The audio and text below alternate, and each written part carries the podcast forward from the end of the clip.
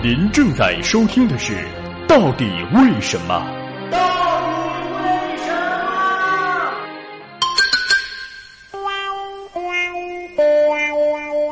为什么全世界人民在青春期都爱作死呢？青少年作死是全世界通行的景观，在西方，嗑药、酗酒、超速、危险性行为、暴力风险都是常见的青少年问题。在中国，往往体现为打群架和各种青春期的躁动。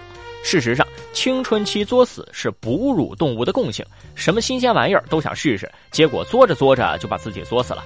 由于青春期的行为、神经、荷尔蒙等方面转变太过明显，吸引了。不少学者展开研究。各国政府也因为头疼于青少年问题，纷纷相助。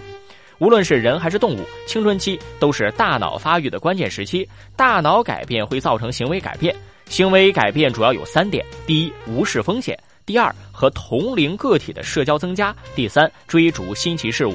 这三点都能共同导向作死的结果。多项研究发现，青春期生物更喜欢和同龄的伙伴社交，增加社交可以带来很多好处，比如生活中更容易合作。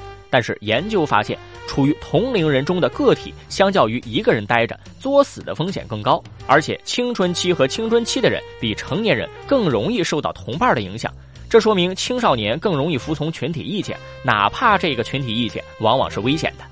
青少年融入社会、享受群体福利的同时，不可避免的会被社会改变。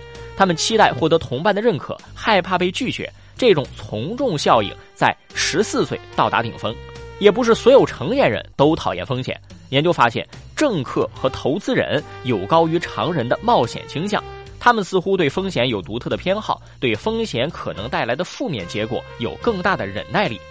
新的刺激总是诱惑与风险并存。青春期个体并非为了作死而作死，他们是为了探索新的环境。而不巧，新的环境通常有坑。青春期为什么这样独特呢？因为动物们要学着独立。从一个要爸妈喂的宝宝，成长为了一个可能会和爸妈抢繁殖机会的青少年，爸妈终于要对他下手了。